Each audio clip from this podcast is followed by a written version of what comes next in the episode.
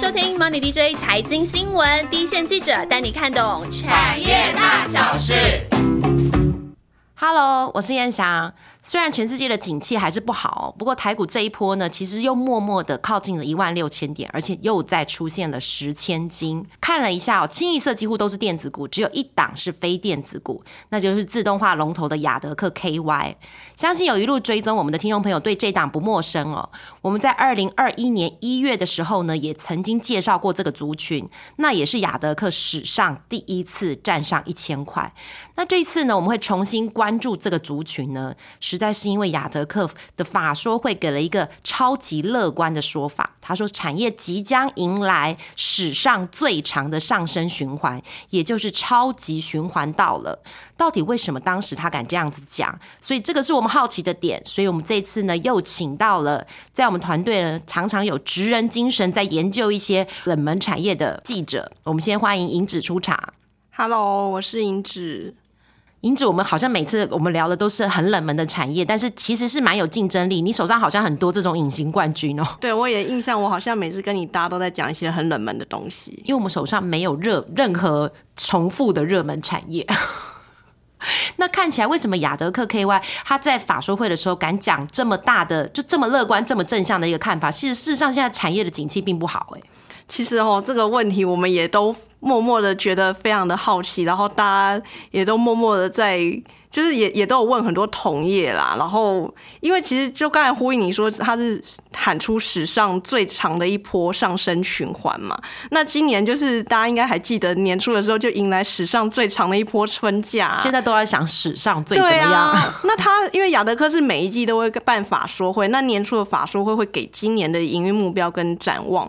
那他就是年假放了那个超长的年假回来之后，那大家都觉得哎、诶还看不清楚现在在干嘛。他在二月初的法说会上哦，他就已经喊出说，哎、这个产业已经回到了上升周期。而且就像刚才讲的，他喊出说这个上升的周期啊，会比过往的多头的那个十八到二十四个月更长，也就是说会有超过两年以上的好光景，这是一个非常超级正面的看法。那而且现在的自动化产业就还处于出生段，那也就是说现在看明年就是二零二四年，这个产业还是预期会持续的成长。听到这样的说法，你会不会既期待又怕受伤看？因为敢在现在这么产业混沌不明的时候讲这样子的说法，其实他必须有很有底气耶。他看到什么啊？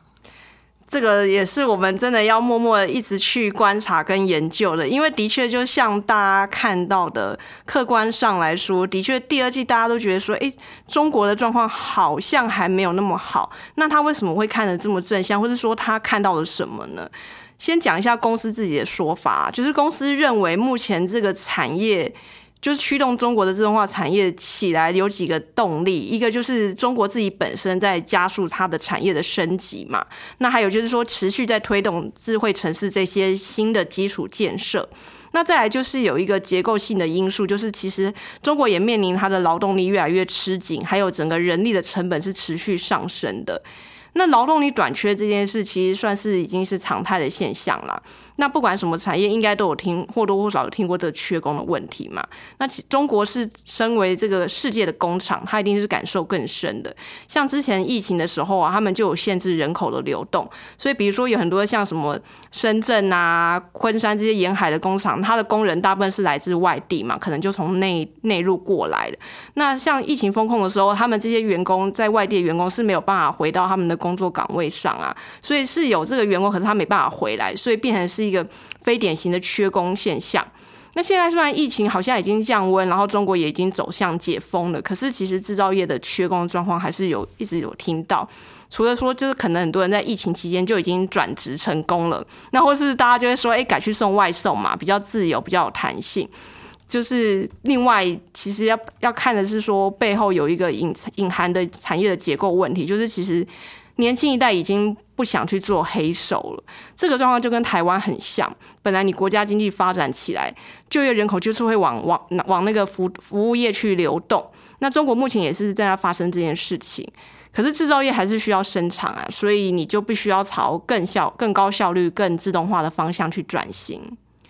呃，英子一直提到中国市场，最主要因为也是雅德克，其实有八九九成以上的营收都是来自于中国市场哦。然后刚刚他提到的这个非典型的缺工，其实我听我也常常听到业者提到，就疫情之后呢，其实很多人他就没有回到他原来的工作了，不管是说他就提前退休了，或者是说你说他就回到了可能有一些服务业，然后去送外送，去找一些时间更自由的工作，或者是说有很多的年轻人他本来就不愿意进入到。不是，他本来就比较喜欢去服务业，所以就这就造成了说，本来少子化，本来的人力缺，本来的那个人力供给就已经变少了，而且他们更更少回到制造业，这个就是造成了这个非典型的缺工哦。那这个非典型的缺工，其实在全世界都看得到，不是只有美国、台湾，而，不是只有中国跟台湾，美国的状况也是如此，而且这个情况看起来未来几年会越来越严重，所以这个也是他大家看到自动化一个很大的市场。不过我自己好奇的地方是说，其实这次的复苏好像有一。一点点不同调，对不对？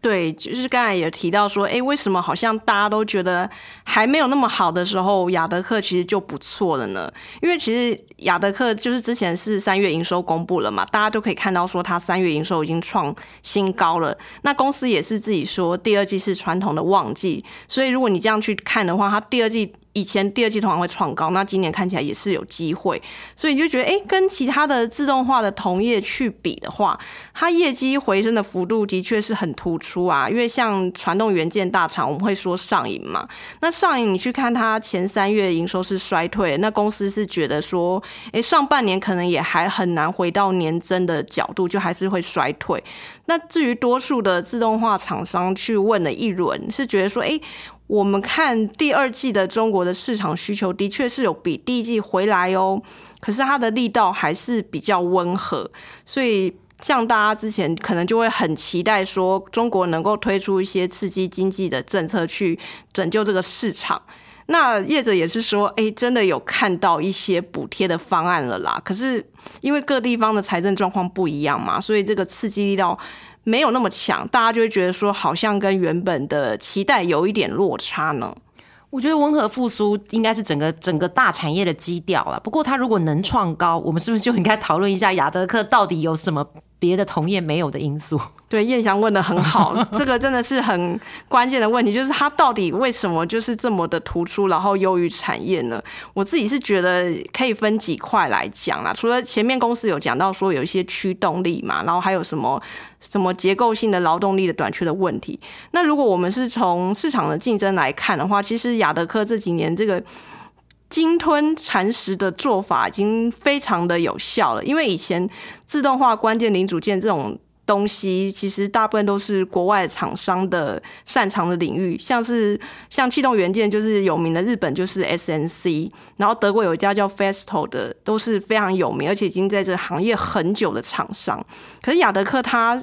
过去这几年其实也是越做越大，可能以前十几年前也许市占率还很低，但是现在举例来说，像 SNC 是中国最大的嘛，它是中国的市占率是超过三十 percent。那雅德克呢？雅德克现在已经超过二十五 percent，所以双方的差距就是已经追到个位数了，等于是紧追在这个日常的后面。那这样的情况下呢，其实雅德克在中国或是说在其他市市场，它已经有一个品牌的效益出来了。那再来就是说，如果我们说到雅德克它的生产有什么厉害的地方，就是它几乎是所有的零件都在做到在厂内自制，然后它的。制成是非常的高度的垂直整合，所以它的生产跟成本是很有效率的。那之前就有提到说，其实他们公司一直都靠一个做法去抢市占，就是它可以把它的售价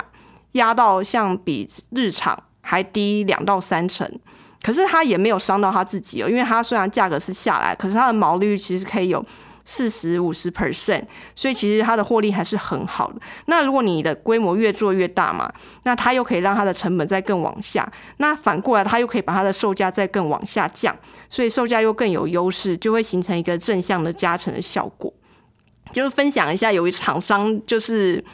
去雅德克的工厂看的感觉了，他是说去的时候会觉得哇，非常的震撼，因为雅德克工厂一进去你就看到上千台的设备这样排开在生产，而且还不是那种便宜的设备，是国外比较贵的。他觉得非常震撼的原因是因为以前如果你拿以前台湾经验去看的话，其实以前在不管是台湾或是中国当地的那种气动元件厂，他们的规模都是很小的，你很难去跟日本或德国这种大资本的公司去比，所以你就很难想象原来有一家。台湾的厂商他是可以做到这种程度，那这也呼应就是亚德克其实以前曾经回应大家问题说，诶，为什么我不景气的时候好像还不错？他就说，其实反而市场不景气的时候，他们的市占率反而会提升。那他有举一个例子，就是像汽车产业，因为大家应该知道说这几年汽车产业的景气都不是太好，已经大概坏了三四年有了，然后也一样有缺工的问题嘛。可是其实同样，他们虽然就是景气不好，那因为缺工的关系，它就是也需要自动化。那再来就是说，大家都企业一定都是追求要降成本，要提升效率。所以汽车业有同样有这样的要求，应该说他们也需要能够提升他们的那个生产效率。那以前可能汽车产业是比较封闭的，那当然就是大部分都是买日本的气动元件。可是他自己景气不好的时候，他自己同样在竞争跟成本上要更突出的时候，他就会比较有意愿转向去采购雅德克这种比较在地的产品。那除了刚才讲到这个 share gain 之外，其实雅德克在中国市场它的经营跟管理是真的比较接地气。那还有大家会提到说人的部分也很重要，就是他对员工是真的蛮好的，他的员工分红在业界算是很出了名的大方。所以对啊，这很重要哎，对对啊，你想嘛，如果汽车不好，如果其他的公司的业务可能就不会那么积极去跑，可是雅德克的业务就会觉得，哎，我这是一个可以去开拓的处女地，他们那么愿意去积极争取客户，所以当然就是在。景气好的时候，这些产业回来的时候，他们就会有一个比较好的一个结果。所以总结就是，它的制造。跟销售其实都很强，就算是一个兵强马壮的公司啊。就是银子讲的这一段的时候，我也去查了一下雅德克的毛利率哦。其实它毛利率跟同业比较起来是真的不差，平均大概都有四成多的水准。而且呢，它其实有很多时候它进入市场的时候，它都是以低于同业的售价，但是维持这样子毛利率，代表它在管理上面确实有它优秀的地方哦。那刚刚也像银子说的一样，它能够把它的业务团队在景气低迷的时候，这些业务团队还愿意去替他去冲市场，这个就是他市占率成长很大的原因。所以别人的危机就是他的转机，他也靠这几年产业低迷的时候吃掉了很多日商的市场，让他的让他的复苏看起来比别人更大的力道。不过，因为他雅德克他也一直强调说，他讲的是整个产业要迎来超级循环。那到底他的复苏对于整个产业有先行指标的味道吗？嗯，我们其实也是这样期待的啦，因为其实两年前那一波起来也是他先带动嘛。那刚才也提到说，反正产业的共识就是景气已经落底了，然后现在是处于谷底要往上爬坡的阶段。其实去看一下中国这。两个月，就是二三月的这个制造业的 PNI 指数，就是大概都已经在五十以上。那 PNI 指数五十以下是景气向下嘛？那五十以上就是回到扩张，所以现在可以说是真的是已经落底，然后要往上的阶段。那因为大家为什么会去看自动化产业呢？因为自动化产业它其实是用在自动化关键零组件，其实用在设备跟工具机这些资本财嘛，所以大家都会觉得说这是一个产业的呃景气的领先指标，就像 P I 指数一样，是可以互相参照看的。刚才提到说，可不可以把雅德克当做更领先的指标呢？我觉得是可以的，因为像我们刚才提到的上银还在掉，那为什么它还在往下？可是雅德克往上，因为其实上银做的是线性滑轨跟滚珠螺杆这些传动元件，这些产品的生命呃生产的周期是比较长哦，所以你实际上。在终端销售的时候，你是必须先提前建立库存的。所以上银的可能，因为他自己本身或是他客户的库存都还在去化，他虽然可能有一些需求，他看到的订单有回来，可是他要把前面的库存先消化掉，所以他回来的速度没那么快。那雅德克他们这些做气动元件，它的生产周期是比较短的，有时候是这个礼拜接，可能下个礼拜他就出货，所以他们对于这个市场需求的短期变化是反应的比较快，所以通常。看过去的历史经验啊，它的业绩会比上银通常早一到两季的时间回温。那所以你可以反过来推，哎，现在上银虽然还不好，但如果雅德克的业绩已经好转的话，那上银下半年的业绩也会有机会比上半年好。这个也有一点像是长料短料的概念，对不对？就是说，一个的雅德克它生产的气动元件，因为它的备料周期是比较短的，所以它呢，它反映的反映市场的景气状况是比较及时的。对，那上银的东西它相对的利态比较长，所以它的等于说库存去化跟复苏可能都要落后到一到两个季度这样子来看嘛，对不对？对，所以其实是有这样的期待的。那刚才也有提到说，雅德克说它第二季是传统的旺季嘛，那过往也是的确第二季通常是它最旺的一季，然后通常第三季是次旺，可是。这次雅德克也特别有提到说，诶，他们觉得整体来看啊，他下半年的业绩也会比上半年好哦。除了是这个产业的景气往上爬坡之外，其实他也很看好他自己在线性滑轨这块新业务的成长速度。Keyword 出来了，线性滑轨好像代表了一点点腥风血雨的味道，对不对？对，因为雅德克大家知道，他过去就是做气动元件做很大。可是呢，因为雅德克它现在在气动元件的市占率在中国啦，已经超过二十五 percent 了嘛。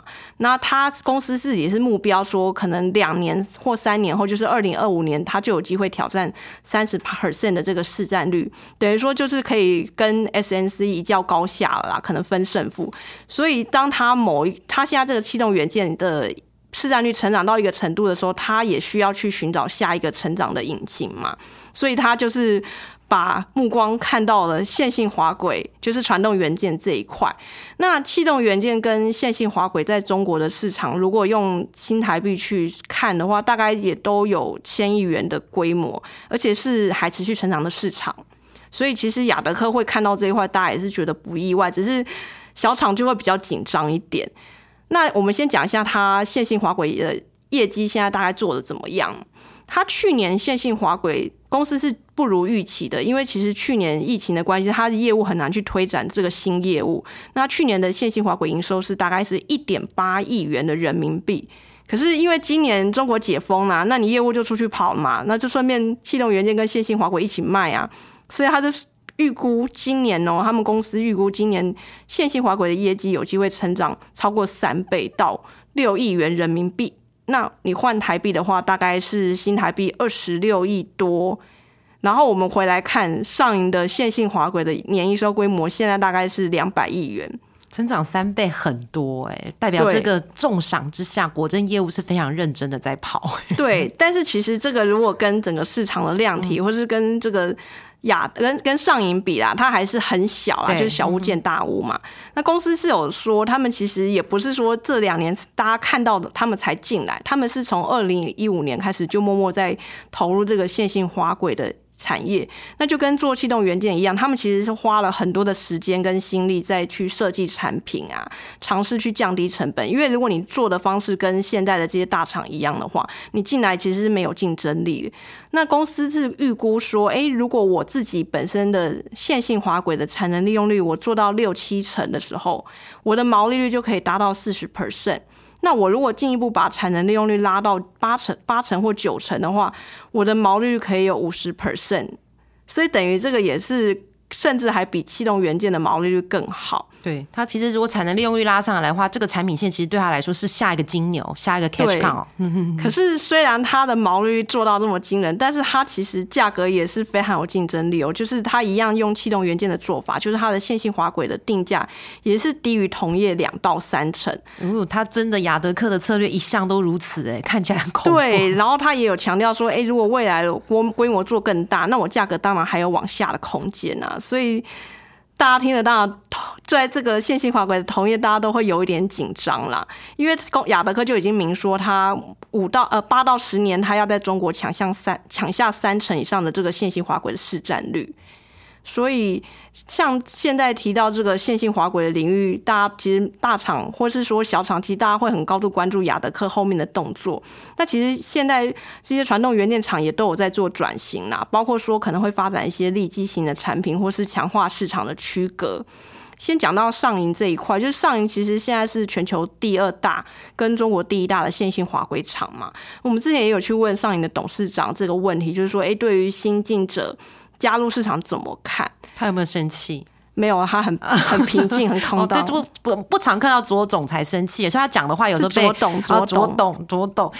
虽然有时候看到那个就是媒体它的标题其实都蛮耸动的，不管他是挑战汇率啊，或挑战什么的。不过他好像私底下是一个讲话蛮 peace 的人吗？应该说你应该你你你你以为是卓总裁，但是我们问的是他的儿子啊，卓董事长，他已经接班了。嗯，但是他他个性本来就是一个比较踏实、技术技术出身的人。那他是从产业的关联去跟我们回复这个问题。他就说，因为大家好像觉得说，哎。雅德克进来很有代表性，就觉得说，哎，怎么样，这个市场会怎么样？然后可能大厂啊，会因为这样子就受到影响。但他就说，其实客观上来说，线性滑轨的产业竞争本来就一直都在，而且还蛮激烈的，因为也一直都有一些中国的厂商想要跨进来。可是他认为说，自动化关键零组件这个产业本来就是一个资本跟管理很密集的产业。那你还要做到能够少量多样，因为像比如说它线性滑轨，可能有时候是出工具机嘛，那可能一台就用几只或怎么样，你那些你也要配合客户的订单去给嘛。那他觉得他们公司上银自己本身是长期在这个领域耕耘的，所以不管是在材料的处理啊、选用啊，或是技术啊、制成等等，还有这个智慧制造的导入方面，他们都是持续在进步的。他觉得就算有厂商在中国有设厂，它成本也不一定，就是也很难去跟上银竞争。我这段银子讲的东西其实含金量非常非常的丰富哦。其实幸好银子讲话一直都是不急不徐，不走这种。标标语速的 标语速的这种这种模式哦，那我帮大家整理一下。其实银子这段讲的很多东西，我觉得还蛮关键的。一个当然是说雅德克的气动元件，它的复苏的力道大概会比传统元件大概早一到两个季度，所以它有先行指标的味道。那另一个其实最重要的是雅德克其实有另外一个成长动能，是它切入了一个新市场。那看到的是另外一个有千亿产值规模的，它看到的就是线性滑轨的这个市场。那线性滑轨的市场呢，它一样会比同业在第一个两到三成去进入市场，不过呢，它规模经济跟管理制成上面一直都是雅德克他自己很引以为傲的，所以他自己提出了一些策略，是说如果它的产能利用率有到六到七成的话，事实上它的毛利率就会有一定的水准哦。不过当然上也有他自己的回应呢，他自己认为他自己的优势其实是不容易被被取代的。不过就是看看了雅德克有提出来说，未来八到十年，它等于就是在中国要抢下三成的市场，等于复制了另外一个的的成功模式。那到底谁会胜出？这件事情变成未来可能还可以再继续追踪的点，对不对？这个自动化产业从一个就变成一个很白热化竞争的一个时代了哦。不过自动化的产业哈，它因为它包罗实在是包罗万象，因为我们想到任何的产业都需要做自动化，都有结构性缺工的问题。不过会不会因为终端应用的不同，让它复苏的力道也有差异？对，因为自动化其实就是各行各业什么产业都用得到嘛。然后大家之前会蛮看工具机这一块，因为这一块是一个很有代表性，而且是一个比较大的市场的量体。像上银它在这个工具机的市占率就很高，所以像今年工具机的景气不是很好，其实大家就会觉得上银或多或少有被这个拖累到。可是，其实自动化产业的领运用领域啊，还有这个市场的规模持续扩大，这些零组件厂还是有看到蛮多很好的机会。像是大家其实都会提到说，像电池、然后电动车、新能源这些相关的应用，都还在刚起步，那还在大幅扩产的阶段，所以这方面一定会用到比较多的自动化的关键零组件。然后还有提到说，像自动化的关键零组件，大部分是装在设备上嘛，所以比如说可能像电动车的应用，它大多是用在电动车的生产设备或产线上。可是上银这几年，他在讲，他在开发一个车用的滚珠螺杆。这个产品其实就不是装在设备上，而是直接装在车上面。每台车都要装，对，每台车都要装。为什么会需要用到这个滚珠螺杆呢？就是车为什么需要用到这个东西？因为它有提到说，未来的车你会走向电动化，然后你会用到更多这个先进驾驶辅助系统，就是 ADAS。所以你可以去想，它的驱动方式也会跟过去是不一样的。那我们举上现在已经切入了这个电动助力转向系统为例，这个东西它是用在控制汽车行驶转向的一个非常重要的一个安全系统。那它呢是透过电子去控制电机，然后来产生这个辅助的动力。所以因为它已经走向电的，你必须要更精准，所以你要用这个可以更精准去驱传递驱动的这个车用滚珠螺杆。那你可以想见。未来如果走向电动车的时代，等于说这些车用的滚珠螺杆也会成为很重要的关键零组件。对，以前传统车燃油车的时代是没有这个车用滚珠螺杆的，到电动车的时代，它才需要有这样子的东西，等于是一个新的产品、新的需求。那这个东西也其实也蛮有趣的。对，然后还有另外一个趋势也是可以观察，就是。微小化的趋势，因为刚才一直提到上影，可是我们要提另外一家也是做线性滑轨很有名的厂商，但是他做的是微型线性滑轨，它叫做值得，股号是一五九七。那这家公司很厉害，是因为他们一直不断的挑战，把线性滑轨越做越小。他们之前就已经开开发那个两公里，就是二 millimeter，就是比两公哎。大家应该知道一公里是十分之一公分吧？理解，我们的听众很聪明。对，那现在它就是往一公里去发展，这个已经是全世界已经算是最小了。等于说跟日本德厂的那个竞争是非常的直接啦。那一公里的东西要用在什么地方？这个问题非常的好。其实非常谢谢郑教授给我的肯定。其实一定是因为他做那么小，一定是有看到什么跟别人不一样的东西嘛。那值得这家公司很有趣的点就是它。它很很多，它有一块的应用是固定用在医疗领域，像是一些那种医疗的检测设备啊，或是微创手术的机器啊，因为那种东西一定是要很小嘛。然后公司也是因为一直做这个微小化的东西，他们有观察到一个点，就是说，呃，现在大家大家会说什么人工很稀缺嘛，然后可能有一些无人化或者无人工厂的趋势。可是这一块不是只发生在大家可能理解的什么高科技啊，或是半导体啊，你其实去看一些比较过去比较传统的产业，比如说生技业。塑胶业啊，然后食品、民生用品，他们也会有这些无人化的趋势，所以他们等于也会去大量采用机械手臂。那值得就因应这个自动化的趋势，然后又结合他自己在微小型的优势，推出这个微型的协作机器手臂。这个东西的用途就是会比较帮厂商着想，因为你可能一开始要导入，你可能空间没有那么大，或是你有些既有的厂。工厂的配置已经是这样，所以你如果这个微型的机械手臂，因为不占空间，你一开始要导入，它就不用再另外去更改这些设计。那或是说有一些生产的过程或是环境，它本来就是比较灵活，会换来换去，就可以很适合用这种微型的机器手臂。对微型的机械手臂，因为现在看到很多厂，其实在导入自动化的过程，它是阶段性的。它刚开始可能会用机器手臂跟它传统的产线先放在同一个厂房里面试行，所以它的空间就其实就很重要。它不是一个专门的专厂去导入自动化嘛，所以它东西做的越越小，其实对于厂商要设计它工厂的 layout 是越容易的啦。那上集呢，其实银指把这个。这一波为什么会迎来史上最长的一个上升循环、超级循环的这个原因解释的非常清楚，特别是雅德克这个龙头雅德克，他这么有把握的原因呢？那他接下来的策略啊，包括说他在市占率的提升，还有要进入新的市场，还有他对整个产业的影响，还有整个复苏的周期，其实都分分析的非常非常的清楚哦。那大家看到的下一个亮点，当然是上银跟雅德克开始在这个线性滑轨的这个地方做了直接白热化的竞争之后，到底两家直行。力都很高的公司，谁能够胜出？然后上影又提出了一些新的策略，有一些新的产品，这个其实都让这个产业变得非常非常的精彩，非常非常的有趣哦。那我们下一集呢？我们刚刚前面一直有不断的提到，说我跟银指呢，其实就是冷门股的专业户。对，我们就是最最专长讲冷门股，不冷的公司我们不讲。你不要这样说，以后没有人要接电话，完蛋了。不是冷门珍珠股，我们要重新定义一下。那下一集呢，我们就会回到我们这样的主战场哦。它下一集会帮我们准备的呢，是这个自动化的产业里面呢，还很持续性的成长，但是可能知名度还没有这么高的一些冷门珍珠股。那我自己最期待的一趴呢，是他准备了一个次，就自自动化里面的一个次产业呢。这个产业本身就是一个冷门的产业，但是它未来几年的成长性。非常的亮眼，而且它就是这个故事，其实也还蛮好听的。那下一集大家对于我们这个冷门股的部分呢，就千万千万不要错过了哦。那最后就进入我们回复留言的时间。这次我们的留言真的大爆炸，我我没有办法去数到有几个，很谢谢大家的支持。当然我知道大家是主要是为了智威的抽配，哎，我想出来了，为智威的抽奖而来的啦。当然也有支持我们的人，对不对？他也是为了。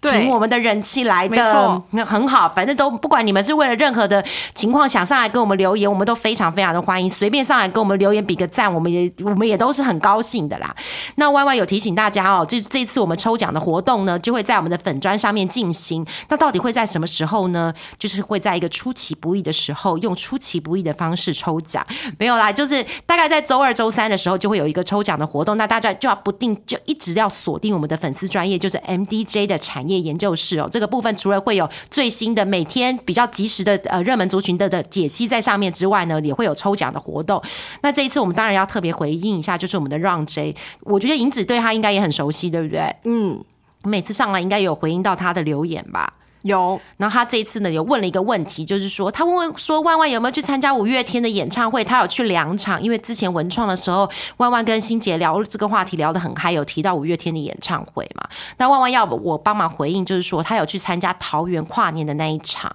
所以呢，也就是有一点隔空认亲，他们两个可能有在不同的时空上面同时都参与了五月天的演唱会，这个真的是一个非常感人的一个认亲大会，对不对？对，有一个我也有去，银池，你想聊吗？不想，哦怎么办？就突然时间突然也差不多了。突然停在一个想不到五月，我只能说这个结论就是呢，五月天的粉丝有非常非常热衷的，就是会不断的抢票的这个族群，也有像银指这么理性、这么。这么这么理性的追踪追踪的族群，代表他是他的听众真的非常非常的广泛。结束在这里还可以吗？郑教授可以。OK，那就大家继续锁定我们的节目。我们已经说了，下集的节目是我们更期待的冷门珍珠股。那就下集见喽，拜拜，拜拜。